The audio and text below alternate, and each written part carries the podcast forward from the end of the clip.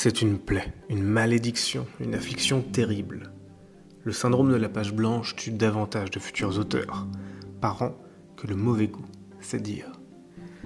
Dans cet épisode de mon podcast Comment devenir auteur, moi, Isocrate Fernès, livre la recette de ma potion magique te protégeant durablement contre le syndrome de la page blanche. Écrire devient un cauchemar pour celles et ceux qui souffrent du syndrome de la page blanche. Les idées sont confuses, hors de propos, voire parfois inexistantes. Vous voulez absolument sortir votre premier livre, votre prochain recueil, encore le dernier tome de votre série. Seulement voilà, pernicieusement, ce syndrome s'installe et ronge vos neurones, ainsi que le berceau de votre imagination. Un jour, deux jours, une semaine puis un mois, il combat pour que votre genou touche terre et pour que vous vous prosterniez devant toute sa puissance obscure. Je livre ici de quoi prendre efficacement le toréador par les cornes. Le toréador Oui, laissons ce foutu taureau en paix et attaquons-nous plutôt au cœur du problème. Au diable les rustines et pansements sur jambes cassées, résolvons en profondeur votre problème. Bon, pourquoi cette méthode? Vous comprendrez qu'il est plus simple de se mettre une fois intensément dans des conditions idéales de création que tous les jours. Par exemple, dans le cas de mon premier tome de la série Immortalité, en cours d'écriture, le vampire aux yeux gris. Ah oui, si vous voulez en savoir plus, recherchez mon compte Instagram, Isocrate Fairness. Vous êtes libre de me suivre sur cette plateforme. Bon, revenons-en à notre roman. Ce fameux roman, il comportera 80 000 mots. En admettant que mon rythme soit seulement de 1000 mots par jour, et que j'écris tous les week-ends, il me faut 80 jours d'intense concentration et de créativité continue. C'est intenable. Je vais me fatiguer, mon cerveau adoré risque de chercher un, échappatoire, si ce n'est dès le début. Et pam, me voilà affublé d'un ridicule syndrome de la page blanche.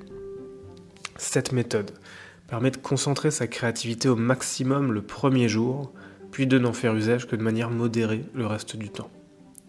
Les temps proposés sont importants, il faut les suivre. L'idée est de faire jouer votre inconscient bien plus puissant et prolifique que votre conscient. Ainsi, vous faites travailler votre cerveau pour vous et non contre vous. Avec de l'entraînement, vous pourrez réduire ces temps. Le cerveau est un muscle dont il faut prendre soin. Alors, la préparation, c'est la clé. Je n'expose ici que la meilleure manière, à mes yeux, d'en faire usage pour ne pas subir ce syndrome aussi terrifiant qu'une belle-mère en rogne, inesquivable, déterminé, omniprésent. Avant toute écriture, vous devez avoir, comme en dessin, esquissé les contours de vos écrits. Je sais par expérience que c'est plus artistique et émotionnel que de se laisser porter par son ouvrage. C'est aussi le meilleur moyen, si vous vous laissez porter, d'écrire peu, mal, sans harmonie ni fil conducteur, mais pire encore, c'est le meilleur moyen de subir le syndrome de la page de la couleur du cheval d'Henri IV. Préparez-vous. Voici ma recette, adaptable à toutes les sauces, mais j'invite à en faire usage en l'état. Elle sort pas d'un chapeau, comme vous en doutez, vous l'adapterez après coup, par itération régulière, afin que ce soit du sur-mesure. Je conseille simplement d'éviter l'improvisation pour votre premier tour de piste, que vous utilisiez par le passé de méthodes similaires ou non. Première étape. Décidez du nombre de chapitres souhaités. Nous choisirons 7 pour mon exemple, c'est arbitraire, mais il n'y a pas de règle en la matière. Deuxième étape, prenez une heure ou une demi-journée selon votre inspiration et écrivez votre histoire en 12 étapes. 12 lignes, pas plus. Ou 7 si vous avez décidé 7 à la première étape. Tout dépend finalement du nombre que vous ayez décidé. Prenons-en 12, histoire d'avoir un petit peu de marge.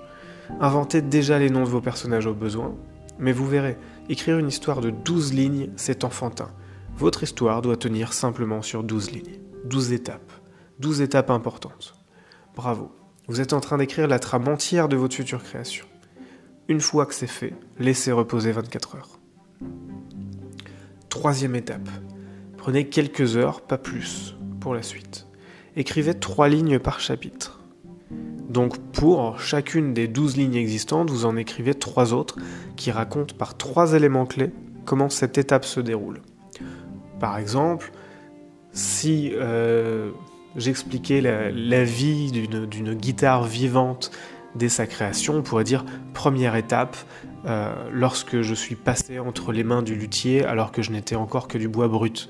Et du coup, on pourrait expliquer en trois étapes euh, peut-être la sélection du bois et comment ce bois a été choisi et quelles ont été les premières étapes de, fabrication, de préparation du bois, et enfin le premier véritable contact avec les mains du luthier, par exemple. Ceci pourrait faire un premier chapitre. Donc vous comprenez l'idée.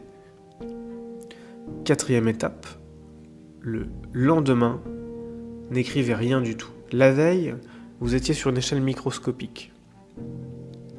Ou presque. On était quand même encore sur du macroscopique, mais vous commenciez à descendre finalement dans les détails.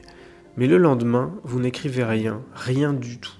Vous lisez votre trame de X chapitres avec ses X sous-parties et vous vivez votre aventure. Vous prenez le temps. Vous prenez le temps d'y réfléchir, vous prenez le temps de dormir, vous prenez le temps d'arrêter de la relire, apprenez-la s'il le faut, et imaginez finalement tout ce qui va se passer entre ces lignes. Imaginez votre histoire, votre récit.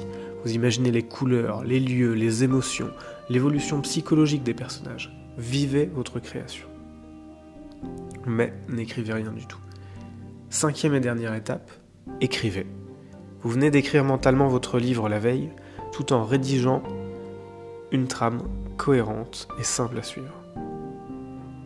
Si vous souhaitez aller plus loin, je conseille à ce stade d'écrire précisément vos personnages ainsi que vos lieux principaux avant d'attaquer l'écriture réelle de votre récit. Avec cette méthode simple et efficace, vous gagnerez en cohérence, en temps, en sérénité. Et vous pouvez me croire, si vous vous lancez sur la voie de l'écriture, vous allez en avoir besoin de cohérence, de temps et de sérénité. De plus, en libérant votre esprit des étapes principales de votre création, vous allez pouvoir plonger en profondeur dans les détails au fil de l'écriture, ce qui ne rendra vos écrits que plus riches et immersifs. Bon, appelons ensemble cette méthode Isocrate. Un peu d'orgueil n'est pas mortel. La méthode de la trame est connue et reconnue, je n'apporte que des délais pour faire travailler l'inconscient et une méthodologie pour ne pas partir dans tous les sens. Si tu aimes ce podcast, tout simplement si tu as appris quelque chose dans cet épisode, partage-le autour de toi et surtout laisse-moi un petit message, c'est le meilleur moyen de me soutenir. Pour rappel, tu peux, aussi suivre mes aventures d'écriture sur Instagram ou Facebook en recherchant Isocrate Fairness.